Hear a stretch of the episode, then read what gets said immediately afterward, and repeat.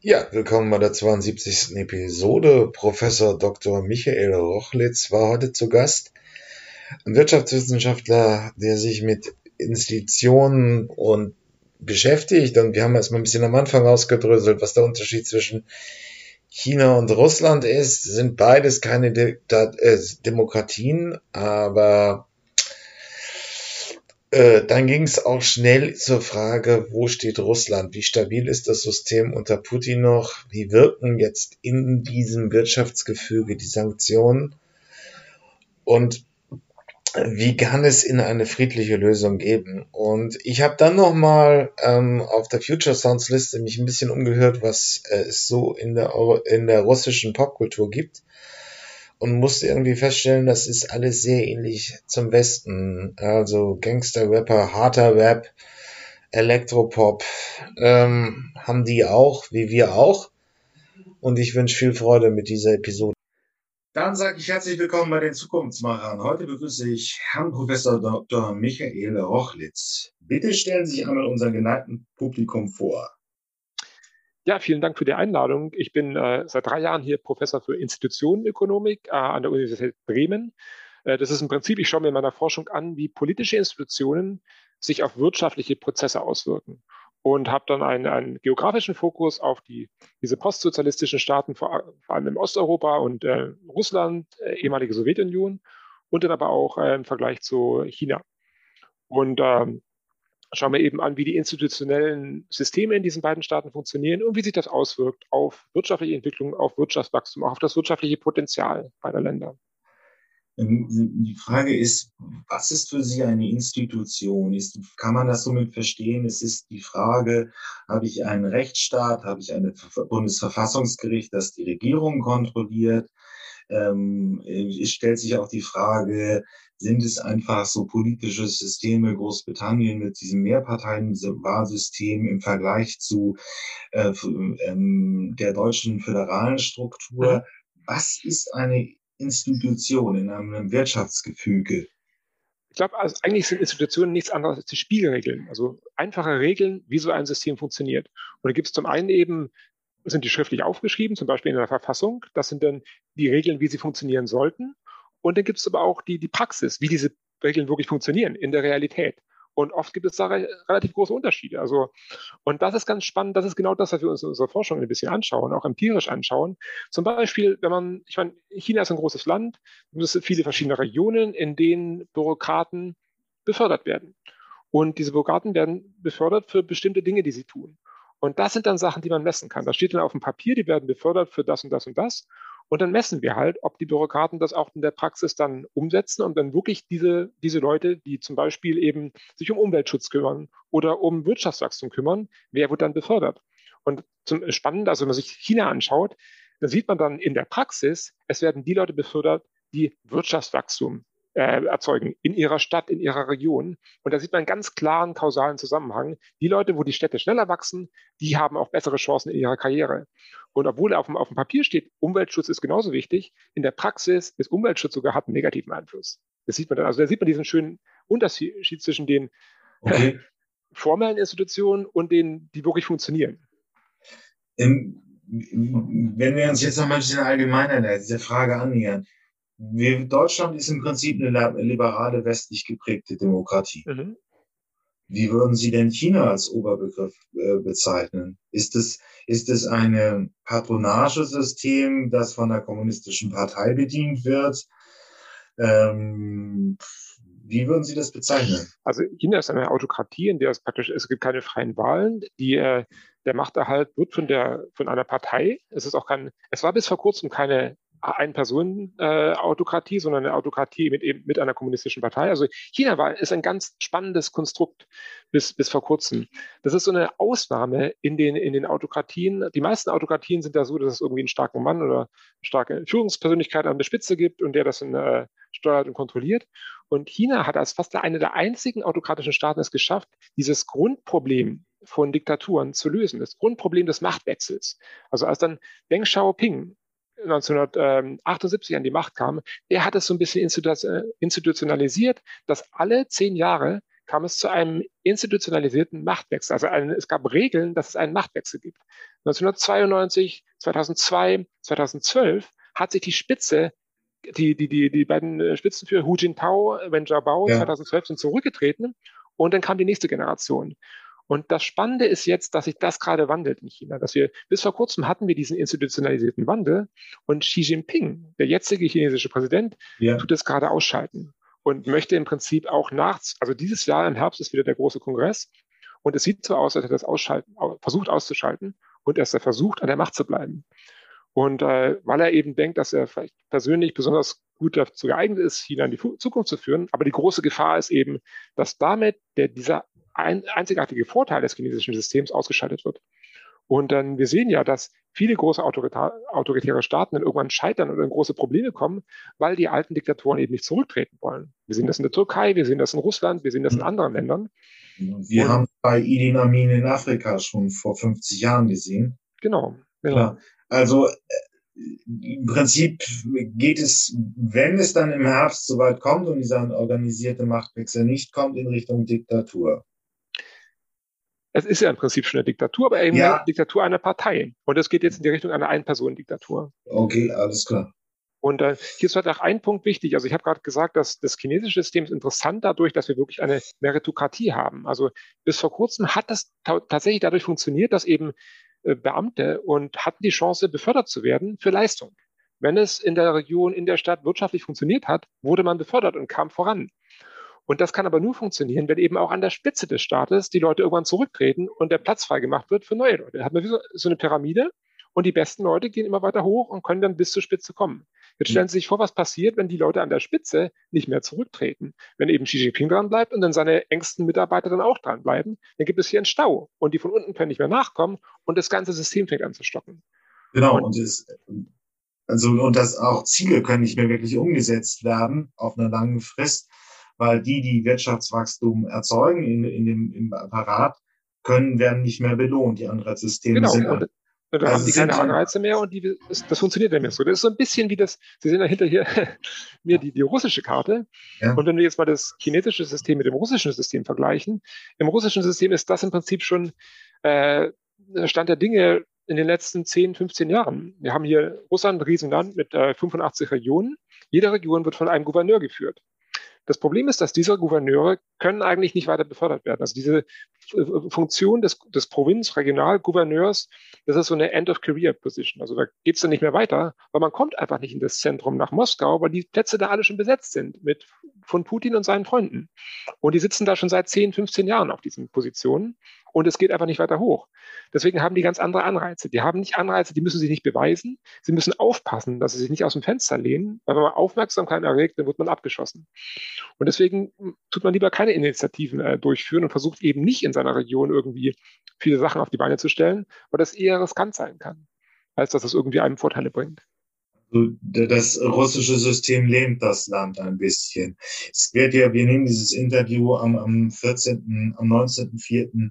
2022 auf. Der ähm, Ukraine-Krieg läuft seit Ende Februar. Und man in diesem Zuge kam es ja auch so ein bisschen hoch, ähm, diese Diskussion, dass praktisch die russische Wirtschaft auch einen digitalen Wandel verschlafen hat, auch eine nachhaltige Wandel, also eine nachhaltige Transformation nicht ausgeprägt ist, was hier im Westen verbreitet ist, weil ähm, ja alle eben noch von dem Gas leben und wahrscheinlich oder hat auch dieses System Putin, das einfach Leistungen von guten Politikern nicht mehr belohnt, ähm, da eine Rolle, dass dieses Land einfach seit jetzt dann, ja, das ist natürlich verschiedene Schätzungen, aber seit 20 Jahren praktisch stagniert wirtschaftlich, also die großen Themen des Westens nicht mehr mitmachen kann oder mitmacht. Genau, das, das ist in der Tat ein, ein großes Problem. Das ist der Regierung und dem Land fehlt an einer wirtschaftlichen Strategie. Das ist auch interessant, wenn man zum Beispiel, Russland ist ja ein großer autoritärer Staat, der hauptsächlich, dessen Wirtschaft hauptsächlich auf dem Export von Öl und Gas, von äh, äh, Bodenschätzen, äh, auf Bodenschätzen basiert. Es gibt, es gibt auch andere autoritäre Staaten, auch Saudi-Arabien zum Beispiel, die Vereinigten Arabischen Emirate, die ja wirtschaftlich ähnlich funktionieren, aber das und auch autoritär sind, auch Autokratien sind. Aber das Spannende ist aber, dass sowohl die Vereinigten Arabischen Emirate als auch Saudi-Arabien, die haben Zukunftsstrategien Strategien. Mit all ihren Problemen machen die sich doch Gedanken, was kommt nach Öl und Gas? Was können wir hier machen? In Saudi-Arabien gibt es diese Strategie 2030, wo sie eben versuchen, Universitäten aufzubauen, den, das Land für den Tourismus vorzubereiten. Man kann jetzt seit zwei Jahren als Tourist äh, oder Touristin in, in Saudi-Arabien einreisen. Es gibt das Touristenvisa, es gibt so eine Werbekampagne äh, im Internet, um eben Saudi-Arabien für Touristen attraktiv zu machen. Das gleiche ist ähm, in den Vereinigten Arabischen Emiraten. Dubai zum Beispiel hängt gar nicht mehr von Öl- und Gasexporten ab, sondern ist mittlerweile ein, ein großes Touristenziel und macht dadurch sein, sein, sein Geld. Und, äh, und solche, so eine mögliche Ideen, was mit der Zukunft passieren könnte, wenn eben Öl und Gas in 10, 15 Jahren ist es damit sowieso vorbei. Und deswegen müsste man sich jetzt Gedanken machen, was danach kommen sollte. Mal jetzt hat man noch Ressourcen, die man dafür, dazu verwenden könnte. Und das, die, das große Drama ist eben, dass es überhaupt keine Rolle spielt, dass diese Diskussion nicht stattfindet in Russland. Und äh, das liegt zum einen eben daran, dass ähm, das System jetzt sehr fokussiert ist auf, auf Putin und Putin völlig das Interesse verloren zu scheinen, haben scheint an wirtschaftlichen Fragestellungen. Schon seit mehreren Jahren kümmert er sich kaum noch um wirtschaftliche Fragestellungen. Also wenn er sich um was kümmert, dann sind das diese großen historischen Fragen, diese großen geopolitischen Fragen.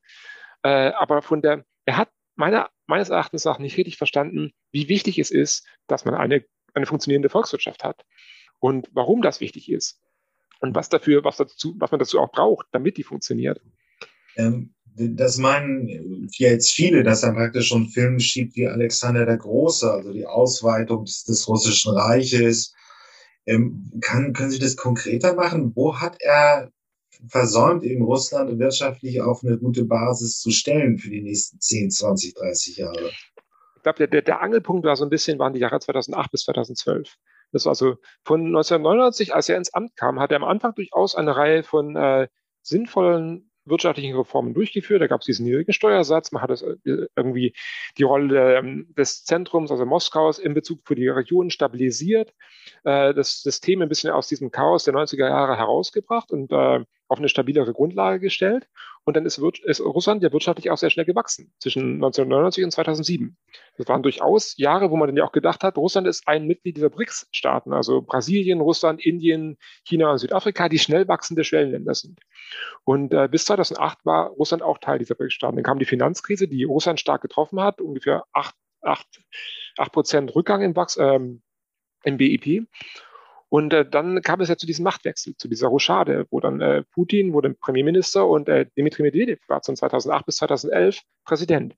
Und unter Medvedev gab es tatsächlich einige Versuche, dieses Wirtschaftsmodell umzubauen, von einer kompletten Abhängigkeit von äh, äh, Bodenschätzen zu mehr, einem mehr unternehmerfreundlichen System, wo dann auch Innovationen eine wichtige Rolle spielen. Also man hat versucht, die Unternehmerinnen und Unternehmer in Russland, die auch unter starkem Druck immer standen, schon immer von Seiten von kriminellen Gruppen, aber auch von Seiten der, der Sicherheitsdienste, der Polizei, die das immer wieder großen Druck aus, ausübt auf, äh, auf Firmen, auf Unternehmer. Man hat versucht, diesen Druck irgendwie abzuschwächen und die zu schützen. Und dann gab es auch eine ganze Reihe von Reformen, auch Reformen die Polizei transparenter zu gestalten. Es gab ein Polizeigesetz 2011. Dafür hieß ja noch Milizia und wurde umbenannt zur Polizei. Es wurden Leute entlassen, die Gehälter wurden erhöht. Also alles so Reformschritte, um äh, Korruption eben auch auf mit, unterer und mittlerer Ebene zu reduzieren. Das hatte durchaus äh, kurzzeitig äh, einen positiven Effekt. Wir hatten dann wieder einen Anstieg im Wirtschaftswachstum 2011, 2012. Aber dann, als dann Putin zurückkam, war das erstmal ein bisschen unerwartet und gerade der ganze Reformblock, äh, hatte eben gehofft, dass vielleicht Medvedev an der Macht bleiben könnte in, in, der, in der russischen Regierung und auch im russischen Unternehmertum. Und die waren dann sehr enttäuscht. Und äh, auch viele Menschen in der russischen Bevölkerung waren sehr enttäuscht. Deswegen kam es zu diesen großen Protesten 2011, 2012. Bei den, nach den Duma-Wahlen, wo dann erstmal die Duma-Wahlen wurde viel gefälscht. Leute waren unzufrieden. Diese Fälschungen kamen auch, waren sehr sichtbar in den sozialen Medien, äh, wurde viel dokumentiert, wie offensichtlich gefälscht wurde. Deswegen waren die Leute haben verärgert und gingen auf die Straße. Und äh, als dann Putin zurückkam, hat er massiv äh, gegengesteuert, also auf diese Proteste dann auch reagiert, indem er die Daumenschrauben angezogen hat. Und dann eben diese Reformen mehr oder weniger sind ausgelaufen und er hat dann intensiv investi in, investiert in, die, in den Sicherheitsapparat. Man hat während dieser Proteste gemerkt, dass die, der russische Staat eigentlich damals nicht so die Möglichkeit hatte, große, langfristig anhaltende Proteste auch niederzuschlagen. Die mussten dann schon Sicherheitspolizei aus den Regionen zusammenziehen in Moskau, um überhaupt mit diesen Protesten fertig zu werden.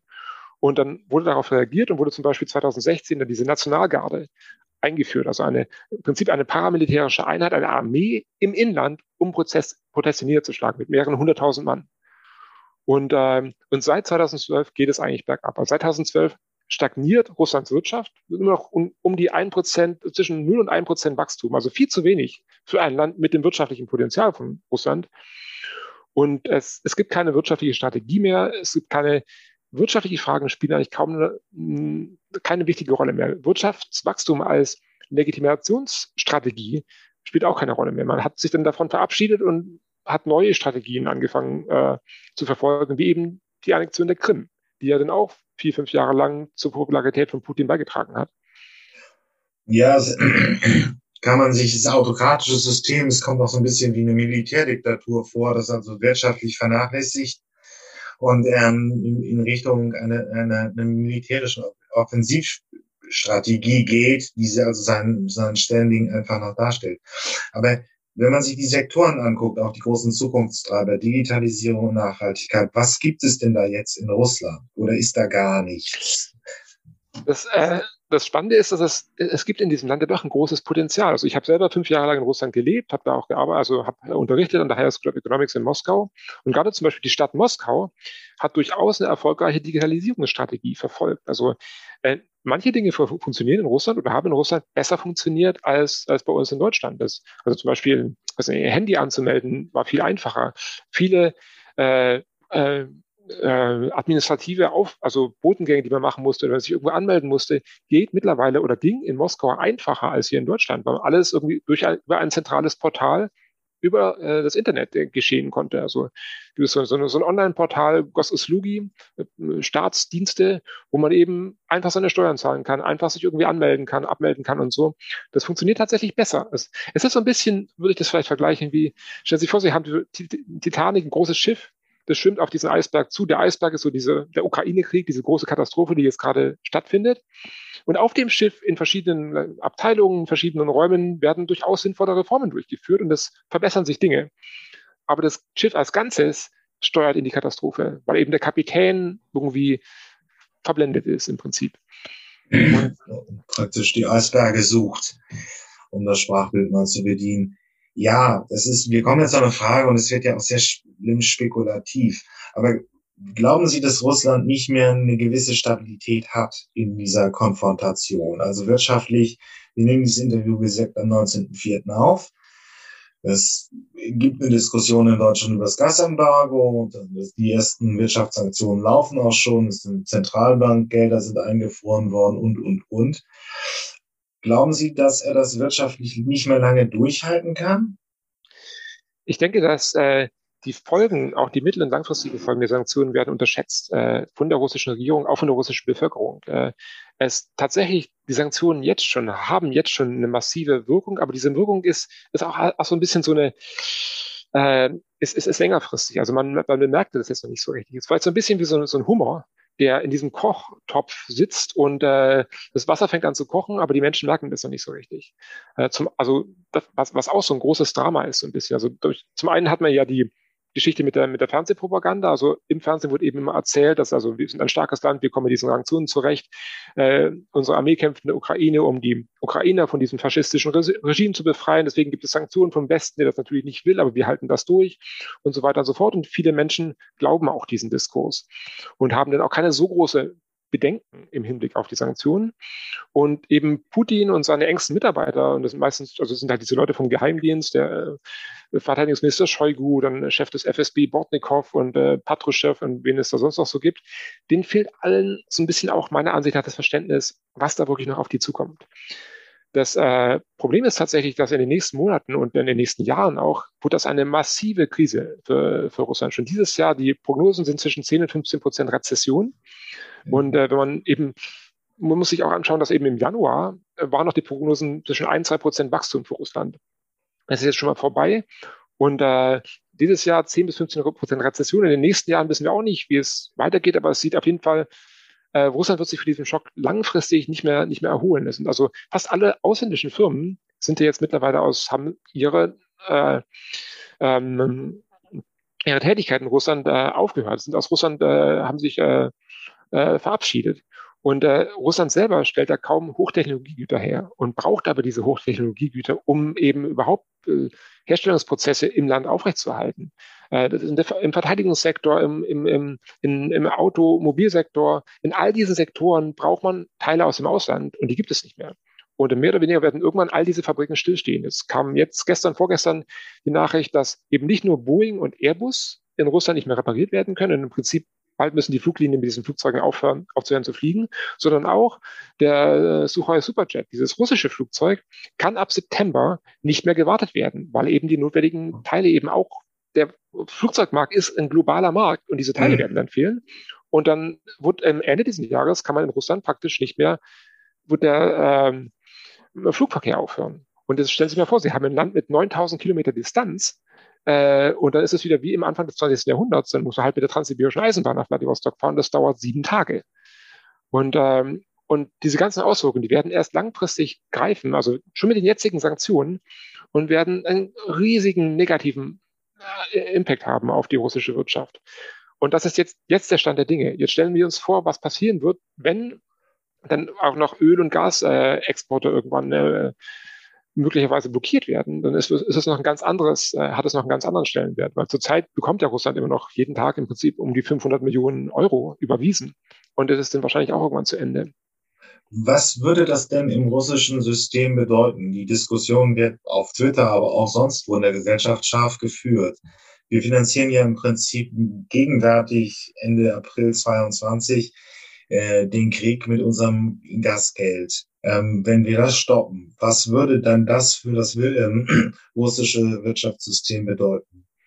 Also kurz, kurzfristig könnte Russland noch, noch ein bisschen weitermachen, weil sie haben ja noch Zentralbankreserven. Man hat ja versucht, sich auf solche Probleme auch ein bisschen vorzubereiten, indem man die Zentralbank durchaus große Reserven angehäuft hat. Jetzt ist die Hälfte dieser Reserven, das sind ungefähr 640 äh, Milliarden Dollar, sind im Ausland und die sind blockiert. Aber die Hälfte der Reserven dazu hat, zu denen hat die Zentralbank noch Zugriff, ungefähr 300 Milliarden Dollar und kann damit noch ein bisschen wirtschaften, zum Beispiel auch den Rubel äh, stützen, damit der nicht völlig äh, abbricht. Aber das, das, das reicht natürlich nur für eine gewisse Zeit.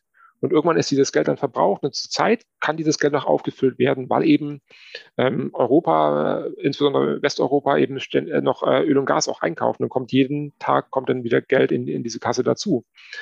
Äh, aber wenn das dann irgendwann mal aufhört, das Problem ist ja auch, irgendwann wird, wird das, würde das sowieso aufhören. Mit der, mit der Energiewende würde das, hätte das wahrscheinlich stattgefunden in 10, 15 Jahren. Und man hätte intelligenterweise vielleicht dieses Geld verwenden können, um irgendwelche anderen Sektoren, andere Einkommensquellen aufzubauen im Land. Warum nicht den Tourismus? Warum nicht irgendwelche Zukunftssektoren? Wir hatten einen großen IT-Sektor mit über 90.000 sehr kompetenten äh, Leuten in Russland, die im IT-Sektor gearbeitet haben, von denen die meisten jetzt das Land verlassen haben, von denen die meisten mittlerweile nicht mehr in Russland leben. Die, also in den letzten sechs Wochen hatten wir diesen riesen Brain Drain mit mittlerweile über 300.000 Menschen und alles hochqualifizierte Arbeiter und Arbeiterinnen, die das Land verlassen haben.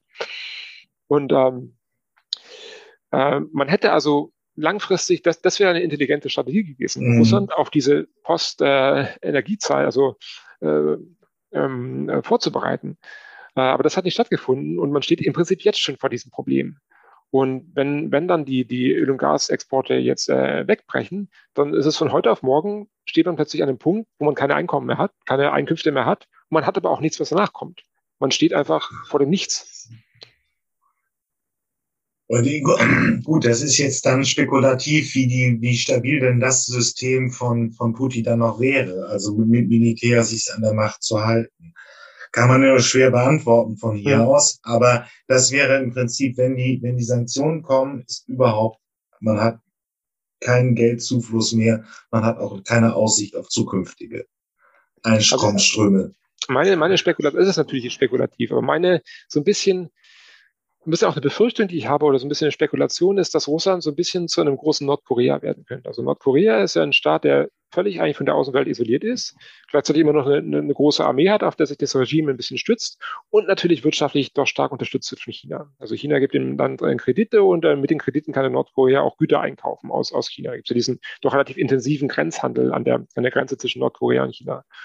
Und es kann durchaus sein, dass sich Russland in eine ähnliche Richtung bewegt. Also, dass Russland vielleicht sogar, es gibt jetzt schon Gerüchte, dass irgendwann die Grenzen zugemacht werden, dass eben Leute nicht mehr ins Ausland reisen können, um eben auch nicht mitzubekommen, wie es im Ausland überhaupt aussieht. Und dann hat man äh, die Bevölkerung im Inland, die von, über das Fernsehen erfährt, dass im Ausland ist alles ganz furchtbar, bei uns ist es besser, bleiben sie im Inland und so weiter und so fort. Und, äh, und gleichzeitig äh, wird Russland eben so ein wirtschaftlicher Juniorpartner von China. China gibt Russland Kredite und mit diesen Krediten kann dann äh, Russland in China äh, Konsumgüter einkaufen zum Beispiel. Und äh, wird dazu dadurch natürlich wirtschaftlich sehr schnell sehr abhängig von, von, von China. Mm, zu Nordkorea sagt man immer, es sei so ein bisschen autistisch, die sich also praktisch von der gesamten restlichen Welt abkapseln mhm. äh, und äh, nur noch ihren Film fahren. Das könnte ein Szenario fürs Putin-Russland werden. So, so, so ein bisschen diesen Autismus sieht man ja jetzt schon. Also wenn man sich so anschaut, auch den Diskurs von Putin selbst, aber auch von seinen engsten Mitarbeitern, auch vom äh, Außenminister Lavrov, die scheinen manchmal schon völlig entkoppelt zu sein von dem, was äh, wirklich vor Ort passiert. Und dann man ist sowieso eine gewisse Schizophrenie. Man interpretiert einfach die, was passiert, die Ereignisse völlig anders als äh, das, was, was wir so sehen, was eigentlich, was eigentlich vor Ort passiert oder so. Also das ist nicht die, die äh, Russland ist nicht in die Ukraine einmarschiert, sondern die Ukrainer irgendwie zerstören ihre Städte selber und es ist dieses faschistische Regime, was die Leute irgendwie unterdrückt und Russlands Soldaten sind nur da und geben denen irgendwie Wasser und, äh, und Lebensmittel. Und das ist so die Nachricht, die kommuniziert wird in den Staatsmedien, im Prinzip auch die, den Diskurs, den ja äh, der Außenminister Lavrov äh, führt, wenn er irgendwo Interviews gibt oder so. Und dann man sieht also schon jetzt ganz stark diese Entkopplung. Und dann muss man sich halt auch fragen, Glauben die das wirklich oder warum wird das, wird das, äh, wird das so vorgetragen und was, was, was glaubt Putin? Was für Informationen hat Putin noch? Und das ist, glaube ich, auch so eine ganz, ganz zentral wichtige Frage. Wir haben jetzt keine unabhängigen Medien mehr in Russland jetzt seit mehreren Wochen. Also es gab ja immer noch äh, unabhängiges Radio mit Echo Moskwi, Echo, Echo Moskau, die Radiostation. Es gab diesen Fernsehsender TV Dost, äh, der im Internet noch ähm, online gesendet hat. Es gab ja die Novaya Gazeta, eine Zeitung, die noch Journalismus betrieben hat. Und alle diese Institutionen, also alle diese Medien, unabhängigen Medien wurden jetzt geschlossen. Das heißt, es gibt jetzt eigentlich keine unabhängige Berichterstattung, was eigentlich im Land passiert. Und äh, es gibt die Staatsmedien, aber die werden völlig vom Kreml kontrolliert und zeigen auch etwas, was eigentlich völlig unabhängig ist von den wirklichen, was wirklich im Land passiert. Und die andere Informationsquelle, die, die Putin so hat, äh, sind seine Geheimdienste und die, das, der Beamtenapparat die aber auch alle keine Anreize haben, wirklich die Wahrheit zu sagen. Also ein, ein großes Problem bei der Invas Invasion am Anfang war wahrscheinlich, dass der FSB einfach falsche Informationen geliefert hat über die Situation in der Ukraine. Der FSB hat irgendwie ähm, die, die Möglichkeiten der russischen Armee viel zu positiv dargestellt, die Kräfte der ukrainischen Armee viel zu negativ und eben auch die Unterstützung äh, im, im ukrainischen, in der ukrainischen Bevölkerung für Zelensky und für seine Regierung wurde völlig falsch eingeschätzt. Und aufgrund von diesen Informationen hat dann Putin äh, diese, ähm, sich für diese Invasion entschieden. Und jetzt muss man sich halt die Frage stellen, mit welch, über welche Informationen verfügt Putin heute? Es ist wahrscheinlich, also man nimmt so an, dass er irgendwie jeden Morgen eine Mappe auf den Tisch gelegt kriegt, äh, vom Chef des Inlandsgeheimdienstes von Alexander Bortnikow vom FSB. Und äh, was steht denn in dieser Mappe drin? Was entscheidet Bortnikow? welche Dokumente legt er da rein? Das ist erstmal auch, welche Macht dieser FSB-Chef hat über, über mhm. Putin. Weil er, also, das hm. ging praktisch um die Rolle, er hat sich da schon so ein Doppelleben der Geheimdienste, also des FSB, des russischen Inlandsgeheimdienstes, etabliert. Aber wenn man das nochmal ein bisschen das große Panorama packt, stellt sich die Frage, hier ist der Westen, hier ist Deutschland, so die westlichen Demokratien. Ähm, und wir haben das Bild vom Kalten Krieg, der 89 zu Ende ging, wo eben Russland mit den äh, Satellitenstaaten und auch äh, der Sowjetunion äh, und auch Russland eben auf der einen Seite und hier der, ähm, der NATO, die NATO-Staaten auf der anderen Seite. Kann sich ein solches Szenario wiederholen? Wird sich der Westen in der Konfrontation, in einem gewissen Wirtschaftskrieg mit diesem Block auf der anderen Seite beschäftigen? Also müssen. Ähm, das ist so ein bisschen, die Geschichte wiederholt sich nicht, aber die Analogien sind ja doch schon ziemlich erdrückend. Auf der anderen Seite, auf der einen Seite eben beide Staaten, die nicht demokratisch sind, die in welcher Form Autokratien sind. Und hier der Westen. Kommt dieser Konflikt wieder? Das, ja, das Problem ist ein bisschen, man hat gar nicht so, man hat eigentlich kaum eine, eine andere Wahl zurzeit. Also irgendwie diese militärische Konfrontation, die wurde ja vom Westen eigentlich auch nicht gewünscht. Also das, das ist auch ein bisschen so das, das Drama der ganzen Geschichte, dass eines der Argumente war ja, dass irgendwie die NATO versucht, äh, Russland einzukreisen. Und im Prinzip, also ich denke, dass das praktisch machte dieses Argument eigentlich keinen großen Sinn. Wenn man sich anschaut, dass die USA auf der einen Seite wirklich Interesse hat, sich auf den pazifischen Raum zu konzentrieren, schon seit mehreren, seit vielen Jahren. Da ist sind die großen Herausforderungen der Zukunft und China ist wirklich der Staat, der langfristig eine Konkurrenz äh, ist, eine wichtige Konkurrenz zu den Vereinigten Staaten. Russland hat eine Wirtschaft von der Größe von, von Spanien und spielt eigentlich da keine große Rolle. Und die USA haben auch kein Interesse, sich da reinziehen zu lassen in diese Konflikte in, in Europa. Also zum einen, und USA hat, haben wirklich kein Interesse, da Russland irgendwie einzukreisen. Und zum anderen, wenn man sich die NATO-Staaten angeschaut hat, die europäischen NATO-Staaten vor im Februar 2022, die Bundesrepublik Deutschland mit ihrem Militärbudget und ihren, ich weiß nicht, sechs U-Booten, die alle nicht funktionieren, diesen, wir haben 340 Panzer, aber von denen fahren nur 40 und so weiter und so fort und diese ständigen Skandale und man sieht, das hat es ja auch in anderen Ländern gesehen, die Investitionen in das Verteidigungsbudget waren wirklich keine Priorität. Man hatte den Klimawandel, man hatte Corona, man hatte alle möglichen anderen Krisen, aber niemand hatte das auf dem Schirm, dass irgendwie Verteidigung wieder wichtig sein würde.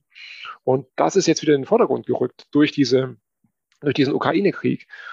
Ähm, also ich würde sagen, die militärische Konfrontation wurde irgendwie den Westen wirklich aufgezwungen. Und das ist also, und jetzt weiß man halt nicht, wie man da reagieren soll und muss halt versuchen, da auch wieder ähm, äh, aufzurüsten oder wurde das wieder eine, eine politische Priorität?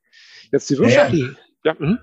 naja, die politische Linke sieht es ja deutlich anders. Also geschichtlich ist es von Napoleon, erst, dann Erster Weltkrieg, dann Zweiter Weltkrieg, ist der Westen mit einer gewissen Regelmäßigkeit dem russischen Bären auf den Pelz gerückt. Das ähm, hat Putin immer gefordert ähm, und auch immer kritisiert. Es hat aber auch in Westdeutschland Schröder gegeben, der gesagt hat, wir müssen die Sicherheitsinteressen von Russland wahren und es darf keinen Beitritt zur EU und zur NATO geben, ohne dass Russland beitritt. Das ist nicht passiert. Wir sind dem russischen Bären in der Tat sehr stark auf den Pelz gerückt. Ähm, er hat mit der Krim-Invasion 2014 ja auch einen Konflikt innerhalb von der Ukraine erzeugt und dann kann eigentlich die NATO auch nicht mehr die Ukraine aufnehmen. Und wer, das hört man einerseits von Putin, aber wahrscheinlich auch in großen Teilen der, der, der russischen Zivilgesellschaft, dieses, diese Sorge irgendwie, der Westen kommt alle 50, 70 Jahre einmal vor uns und dann brennt Moskau. Muss man da nicht irgendwie auch eine andere Lösung finden und was hat das mit dem russischen Wirtschaftssystem zu tun? Also die Frage ist ja die, es hat Lösungen gegeben, wie Finnland, das schon im 1940-Krieg hatte äh, mit Russland und dann eben der EU beigetreten ist und nicht der NATO. Wie kann man jetzt wirtschaftlich auch diesen Konflikt entzerren und auch die mhm. nationalen Interessen von Russland berücksichtigen? Ja, also ich würde das vielleicht ein bisschen, bisschen anders sehen. Also, wenn man sich, äh, es gibt ja auch die Interessen der Länder in Osteuropa, die nach 1945 sich auch nicht dazu entschieden haben, jetzt in diesem dysfunktionalen politischen und dysfunktionalen ökonomischen System der Sowjetunion 40 Jahre lang unter diesem System zu verbringen, sondern die dann im Prinzip, die Sowjetunion hat sich diese Staaten einverleibt und hat die dann gezwungen, dass einmal die, die Bevölkerung konnte nicht mehr ausreisen, musste, äh, konnte ihre Regierung nicht mehr wählen und musste äh, ein ökonomisches System akzeptieren, das nicht funktionierte. Und waren dann, nach 40 Jahren waren sie eben substanziell ärmer als die Länder in Westeuropa. Und äh, während sie vorher sich ungefähr in, in gleicher Richtung entwickelt haben. Und äh, ich meine, Finnland wurde auch äh, 1939 war es, glaube ich, eben von der Sowjetunion angegriffen und nicht andersrum. Und dann ja. Das, das, dieses, das ist richtig, aber es ist ja die Frage, äh, wenn, wenn Sie jetzt der Regierung eine Empfehlung geben müssten, wo einerseits, langfristig ist es, ich will das ja nicht relativieren in, in mhm. meiner Frage, ähm, das ist ein Angriffskrieg, den wir seit Februar 22 sehen von Putin. Nur doch, das ist doch die Frage, was könnte man jetzt machen, wo einerseits diese nationalen Sicherheitsinteressen von Russland bedient werden, ähm, und auf der anderen Seite ja, wir eine friedliche Lösung haben. Es ist, also es ist, es ist echt keine einfache Situation.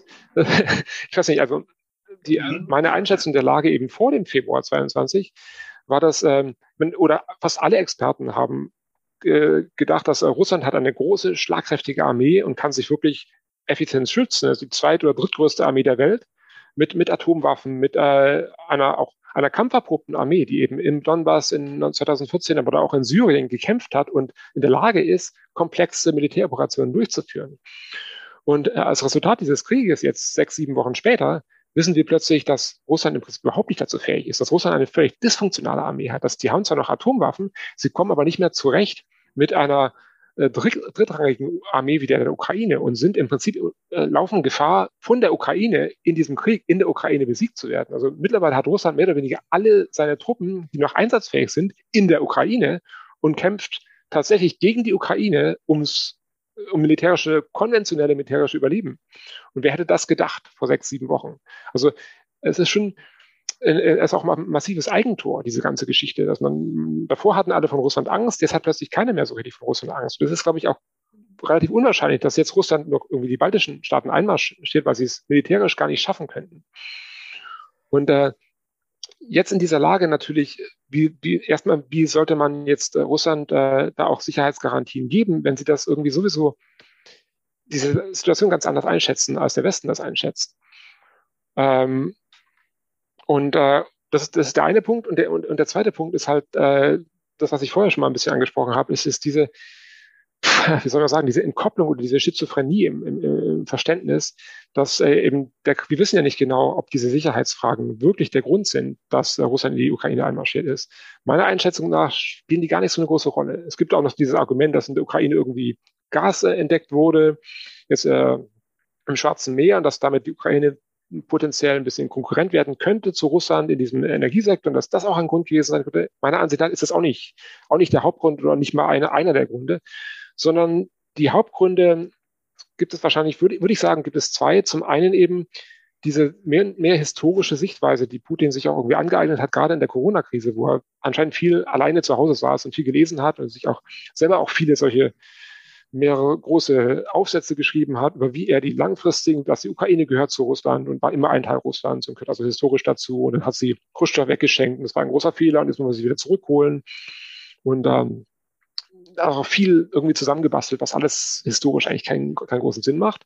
Und das andere große Problem ist eben, dass sich tatsächlich in der Ukraine seit jetzt drei, vier Jahren, also oder ein System äh, entwickelt hat, eine, eine äh, liberale Demokratie unter einem Präsidenten, der relativ populär war, der auch mehr oder weniger schafft, mit äh, erfolgreichen Reformen auch eine funktionierende Wirtschaft aufzubauen. Also die Ukraine war mittlerweile hat es geschafft, ein stabiles wirtschaftliches Fundament aufzubauen, wurde zu einem großen Exporteur von, äh, von Getreide, von anderen Rohstoffen und äh, es gab eine erfolgreiche Polizeireform. Es gab also, plötzlich sehen halt die, die, die Russen auch im Fernsehen, diese, diese Fernsehserie, wo Zelensky ja vorher mitgespielt hat, äh, ein junger, erfolgreicher Präsident, der sein Land Richtung äh, Erfolg und Richtung Westen und Richtung eine, eine gute Zukunft führt.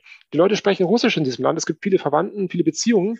Und dann fragen sich die Leute in Russland, warum kann das bei uns, warum gibt es bei, warum haben wir so einen alten Präsidenten und das geht wirtschaftlich nicht voran? Warum kann es bei uns nicht so laufen wie in der Ukraine? Und ich denke, das war ein, ein ganz wichtiger Grund auch.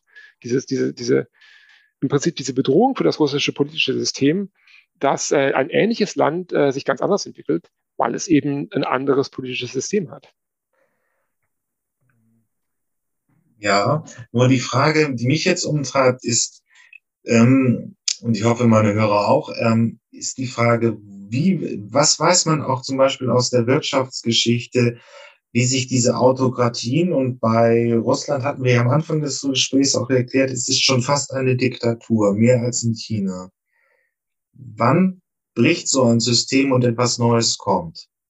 Wann gibt es eine Zukunft nach äh, Putin? Wie wird die kommen und wer wird dann vielleicht der Akteur sein, der den, den Wandel von Russland äh, organisiert? Ja, also wie wir schon am Anfang besprochen haben, Russland ist eben schon ganz klar eine sehr personalisierte Diktatur, die auch eng mit der Person von Putin verbunden ist. Also, und äh, es kann eigentlich nur wirklich zu politischem Wandel kommen. Also mit Putin gibt es keinen Wandel, meiner Ansicht nach. Da wird sich auch nicht mehr viel tun. Wenn eben yes. irgendwie. Er ist auf 70 einfach schon, ne? Also es ja, ist eine Frage der Biologie. Er hält sich ja fit, er schwimmt ja irgendwie, aber er sah auch nicht so gut aus. Aber das sind natürlich auch jetzt äh, in den letzten ja. Wochen das alles Spekulationen. Äh, wissen wir nicht. Es gab ja Diktatoren wie Mugabe, die wurden, wurden auch sehr alt, also Diktatoren. Aber äh, also es ist unwahrscheinlich, dass Putin nochmal anfängt, plötzlich großer Reformer und dann das System umbaut. Das ist dann eine und es ist auch relativ unwahrscheinlich, dass es zu Massendemonstrationen kommt. Also es gibt, ähm, gibt da Forschung in der Politikwissenschaft und so, die haben sich alle demokratischen System, äh, autoritären Systeme angeschaut in den letzten 70 Jahren. Wann kam es zu einem Machtwechsel? Und in zwei Drittel der Fälle ist es tatsächlich nicht äh, Demonstrationen und äh, Massenproteste auf der Straße, sondern ist es ein Palast, äh, Palastrevolten. Also dass die enge Elite irgendwie dazu äh, äh ein Coup einfädelt und dann äh, der Präsident entmachtet und jemand anders kommt an die Macht das ist zurzeit das, das wahrscheinlichste Szenario. Also es kann sein, dass wenn der Krieg weiter eskaliert, wenn zum Beispiel Putin den Befehl gibt, taktische Atomwaffen einzusetzen, dass sich da vielleicht schon sogar der Verteidigungsminister Shoigu oder Gerasimov, ähm, Chef des Generalstabs, oder dass sie sich Gedanken gemacht haben, wenn werden wir solche Befehle ausführen oder wann ist der Zeitpunkt gekommen, wenn das einfach zu riskant wird, wenn es auch unserem Land zu sehr schadet und wenn es irgendwie auch unsere Pflicht ist, vielleicht unsere patriotische Pflicht, jetzt was zu tun. Und äh, was passiert dann? Wenn, wenn äh, Putin wird abgesetzt und äh, gibt es eine Übergangsregierung, es, es kann alles Mögliche passieren. Also es, es könnte, es, ich würde es nicht ganz ausschließen, dass dann plötzlich, ähm, dass es vielleicht sogar zu demokratischen Reformen kommt, dass Nawalny aus dem Gefängnis entlassen wird, dass wir dann äh, Wahlen sehen und wenn dann, wenn diese staatliche Kontrolle über die, die Fernsehsender erstmal aufgehoben wird wir wieder freien Mediendiskurs haben, freien Austausch. Und ich, ich meine, Nawalny ist ein faszinierender Politiker, der war riesiges äh, rhetorisches Talent hat und der so in, solche freien Wahlen wahrscheinlich schon vor vielen Jahren gegen Putin hätte gewinnen können, der in Debatten Putin klar überlegen ist und der auch es geschafft hat, der hat ja in, vor 2018, vor diesen Wahlen 2018, in ganz Russland im Prinzip einen politischen Apparat aufgebaut. Fast in jeder Region gab es einen Stab von, von Alexei Nawalny, der in einer Wahl, wenn er denn zugelassen worden wäre, der Nawalnys Kampagne unterstützt hätte. Und äh, Putin hat sowas nicht. Nicht solche jungen, engagierten Leute, die für ihn kämpfen wollen und dann also für ihn auch die Wahlkampagne organisieren. Sehen Sie denn, also das System Putin wird ja immer mit den Oligarchen, also die, die wirklich in den 90ern und Nullerjahren riesige Vermögen aufgebaut haben mit dem Gas oder auch mit den staatseigenen Systemen aufgebaut. Banken waren da auch zu und es waren im Prinzip diese Oligarchenwirtschaft. Gibt es in, in gibt es eine wirtschaftliche Elite oder die breite Masse, ähm, die in Russland auch für einen Systemwechsel sorgen könnten und die würden, was, wenn man so einen Wissenschaftler fragt, was ist unter dieser äh, Außendarstellung von, von Russland da? Wir wissen ja nur wirklich viel, das, was uns die, Sta also die, die Staatsmedien, RT und ähnliches so in mhm. Deutschland sagen. Was gibt es da an, an Bewegungen in der Gesellschaft, die, die unter diesem Schirm laufen? Also zum, einen haben wir die Wirtschaftselite und da ist es leider tatsächlich so, dass die kaum noch einen Einfluss zu haben scheint auf was wirklich passiert, auf die politischen Entscheidungen, die getroffen werden. Äh, die, die leiden massiv unter den Sanktionen. Also da gibt es durchaus viele Leute, die versucht haben, wirtschaftliche Konzerne aufzubauen oder wirtschaftlich aktiv zu sein. Also stellen Sie sich vor, wir, Sie bauen eine, eine Firma auf und plötzlich können Sie eben nicht mehr mit dem Ausland handeln. Alle Wirtschaftskontakte brechen weg, weil der Präsident einen völlig sinnlosen Krieg angefangen hat. Und äh, viele dieser Oligarchen haben mittlerweile Hunderte von Millionen Dollar verloren als Folge des Konflikts. Und gleichzeitig haben sie eben kaum, glaube ich, also das ist natürlich jetzt Einschätzung von außen, aber es ist sehr, scheint sehr unwahrscheinlich zu sein, dass überhaupt wirtschaftliche Akteure noch Einfluss haben auf die Entscheidungen, die getroffen werden, auf Putin selber, auf seine Entscheidungen.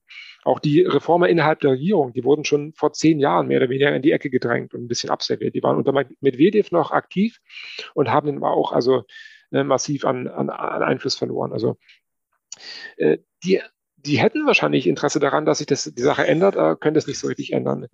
Die, die große Masse der Bevölkerung steht einfach unter diesem, ein bisschen so wie hypnotisiert, unter diesem Einfluss der Staatspropaganda. Also wenn man russisches Staatsfernsehen schaut, bekommt man eben ein völlig anderes Bild als das Bild, was, ähm, was wir von außen bekommen und auch als den, das, was eigentlich tatsächlich in der, in der Ukraine vor sich geht. Also da wird eben über, über den Krieg an sich überhaupt nicht berichtet. Es, ist, es findet kein Krieg statt, es findet eine beschränkte Militäroperation statt mit präzisen äh, Schlägen gegen ukrainische Militäreinrichtungen, um eben dieses äh, faschistische, in Anführungszeichen, ukrainische System, ähm, Regierungssystem zu entmachten. Und viele Menschen glauben das einfach, was sie, weil das ihre ein, einzige, einzige Informationsquelle ist die, äh, äh, die Nachrichten im Fernsehen. Dann gibt es natürlich eine kleinere Gruppe von Menschen, die wissen, was passiert. Die informieren sich über äh, westliche Medien. Es gibt immer noch sehr intensive Diskussionen auf den sozialen Medien, insbesondere auf Facebook. Das ist so zurzeit die Plattform, wo die russische Opposition sich noch austauscht. Das ist, ist zwar blockiert in Russland, aber man kann über ein VPN, kann man da immer noch teilnehmen. Und da kriege ich auch selber viele von meinen Informationen, weil man einfach, also viele von den Akteuren der Opposition, wissenschaftliche Wissenschaftler, Schriftsteller, Musiker, die tauschen sich auf, aus auf, auf Facebook und natürlich wissen die, was passiert. Und sie sind aber auch alle relativ verzweifelt. Es ist halt eine relativ doch kleine Gruppe der intellektuellen Elite, die sieht, was passiert, aber auch machtlos ist. Viele dieser Menschen haben mittlerweile Russland verlassen und sind eben im Exil in, in Europa. Viele sind in Istanbul, viele sind in Tiflis, in Helsinki und, äh, und sehen das von, also erschreckt und völlig äh, äh, irgendwie auch äh, verstört von außen da, was in ihrem Land passiert und haben aber auch keinen Einfluss mehr. Also, wenn wir sie dann durchgehen, die Wirtschaftselite verliert Geld, hat aber kaum Einfluss. Mhm. Zivilgesellschaft ist zerfasert, ist auch in die Migration gerutscht. Ähm, die breite Masse wird, lässt sich einseifen von der russischen Staatspropaganda. Da bleibt für mich nur das Militär, was noch einen zentralen Machtgefühl mhm. hat. Äh, und genau. wie Sie siehst, also dann könnte das, könnte es in eine Nach-Putin-Zeit gehen mit dem Militärputsch oder einer solchen Regelung. Und das, und das, Problem ist eben, dass das Militär traditionell unpolitisch ist in Russland. Also es, es gibt eigentlich keine Geschichte, so wie wir zum Beispiel das in der Türkei gesehen haben oder in Pakistan, dass das Militär versucht, politisch eine Rolle zu spielen. Der letzte Militärputsch in Russland war 1825 mit den Dekabristen. Und das ist jetzt auch schon 200 Jahre her. Und äh, seitdem ja. hat das Militär eben eigentlich kaum kaum richtig eine Rolle gespielt äh, als politischer Akteur. Es ist immer sehr zurückhaltend. Äh, was noch eine Rolle spielen könnte, das sind eben die, vielleicht die Geheimdienste. Also das ähm, gerade, im FSB, also der, der wichtigste, der Inlands, Inlandsgeheimdienst FSB, da gab es in den letzten Wochen einige geleakte Dokumente, die meiner Ansicht nach relativ glaubwürdig waren. Also noch auch Kollegen, die Spezialisten sind für den, für den russischen Geheimdienst und denen auch gesagt haben, das kann, das sieht relativ glaubwürdig aus. Und dann wurde dann einfach Geheimdienstagenten geschrieben haben, sind wahnsinnig frustriert. Also klar, äh, erstmal war das, das System halt immer so, dass wenn man irgendwie weiterkommen wollte in seiner Karriere, durfte man nicht schreiben, was wirklich passiert, sondern man musste halt schreiben, was so Putin äh, lesen wollte. Und alle haben das irgendwie akzeptiert und dann wurde auch von oben kommuniziert, klar, also wir werden natürlich, wir sind ja nicht so blöd, wir werden auf keinen Fall einmarschieren und einen großen Krieg anfangen mit der Ukraine, aber wir müssen ein Szenario aufbauen, das so aussieht, als wäre das eine Möglichkeit, um eben auch gut verhandeln zu können. Und äh, und äh, in diesem Szenario brauchen wir eben Berichte, wie es in der Ukraine aussieht und so weiter und so fort. Diese müssen so und so aussehen. Und dann haben diese Agenten eben diese Berichte geschrieben. Und dann eben auch die äh, Lage völlig anders dargestellt, als sie eigentlich ist. Und dann also auch die Lage geschönt und gesagt, ja, die Ukraine, die Leute wollen alle befreit werden und so weiter und so fort. Wir haben diese wunderbare Armee, super technische Möglichkeiten. Die Ukrainer sind im Prinzip demoralisiert und werden auch nicht kämpfen und so weiter und so fort. Und so sieht die Lage aus. Und dann wurde den FSB-Agenten wurde im Prinzip gesagt, okay, dann schreiben Sie Ihren Bericht, der wurde, wurde abgeheftet und das ist gut so. Und plötzlich wurde aufgrund von diesen Berichten der Einmarschbefehl gegeben. Und dann fielen die aus, all ihren, aus allen Wolken und waren also völlig entsetzt. Und gesagt, nee, das macht doch keinen Sinn. Also das, eigentlich sieht alles ganz anders aus. Und jetzt sind sie dafür verantwortlich, für dieses Desaster und wahnsinnig frustriert und äh, sollen plötzlich da diese, diese, diese, diese Sackgassensituation retten. Und da gibt es wahrscheinlich viel böses Blut und viel Unmut auch, sowohl im FSB wie auch im, im Außenministerium, wie auch in anderen russischen Institutionen, weil die Leute sind ja nicht blöd, die haben ja schon Kompetenzen und wissen ja eigentlich, was, was passiert, aber wurden irgendwie in diese Lage auch reinmanövriert. Vielen Dank. Vielleicht noch eine Erklärung zum am Rande. Äh, bei dem Militärputsch in der Türkei, ich glaube 2016 oder 16, 15, genau. 16 war es. Und das, das, das haben sich eben darauf bezogen, es war eben, ähm, äh, die türkische Militär fühlt sich immer noch sehr Atatürk verpflichtet, also ein sehr latziges, also eine Trennung von Staat und Kirche und deswegen gab es damals Spannung und sie meinten eben, das sei in Russland eher unwahrscheinlich. In den letzten 200 Jahren hat sich das Militär immer sehr unpolitisch verhalten. Ähm, aber damit möchte ich mich danken, Herr Rochlis, für dieses Interview. Ja, Dankeschön. Vielen Dank für die Einladung. Bis dann. Hier, Future Sounds. Was packe ich heute rauf? Ach, ich bin da so ein bisschen auf einen Artikel irgendwie gestoßen vom, vom Rolling Stone und vom Musikexpress, also zwei Artikel. Und äh, ich fand das ganz interessant. Ich habe mal hier drei Sachen aus Russland zusammengesammelt. Ich weiß nicht, ob das repräsentativ ist, aber es ist wirklich auffällig, äh, hier Ice Pack. Ähm, das ist Elektropop und das ist sehr westlich. Also was gibt's in London Grammar oder was auch immer. Es gibt es in Großbritannien auch. Oxymoron, der schreibt sich übrigens mit 3x, ähm, ist der harte Rapper, kein Gangster-Rapper, so würde ich das nicht sehen. Ich weiß nicht, über was er rappt. Ähm, und zum grünen Abschluss habe ich auch noch mal die Pussy Riots aufgetan. Äh, das war die Punkband, mit der Putin immer mal wieder Ärger hatte. Äh, Don't Fear Up, äh, Putin. Ähm, da gab es immer schon mal diese, haben dann auch, weil sie öffentlich aufgetreten sind, weil sie sich gegen Putin gestellt haben, eine Haftstrafe kassiert. Aber so Quintessenz von diesem Ausschnitt, was immer auch ist, die sind wie wir. Also das ist das, was man heute so die Popkultur auch in Westdeutsch, also in, in Deutschland hätte. Ähm, harten Rapper, äh, Elektropop, ja, Frauenpunk ist jetzt nicht mehr so uh, up to date in Deutschland, aber das hat wenig irgendwie mit Putin zu tun. Ob das repräsentativ ist, weiß ich nicht. Aber äh, Musik soll ja verbinden. Vielleicht ist das mal ein Beitrag zu einer friedlichen Lösung dieses äh, schrecklichen Krieges in der Ukraine. Bis dann. Tschüss. Ja, das war's mit den Zukunftsmachern diese Woche. Ähm, hat mich mir hat Spaß gemacht und wenn ihr irgendwelche Themenvorschläge, Ideen, Ideen habt oder einen Interviewpartner sucht, meldet euch einfach unter jürgen.fahrt.elektroautovergleich.org. Ähm, sonst bewertet mich gut, das wäre nett. Äh, und bis zum nächsten Mal. Tschüss.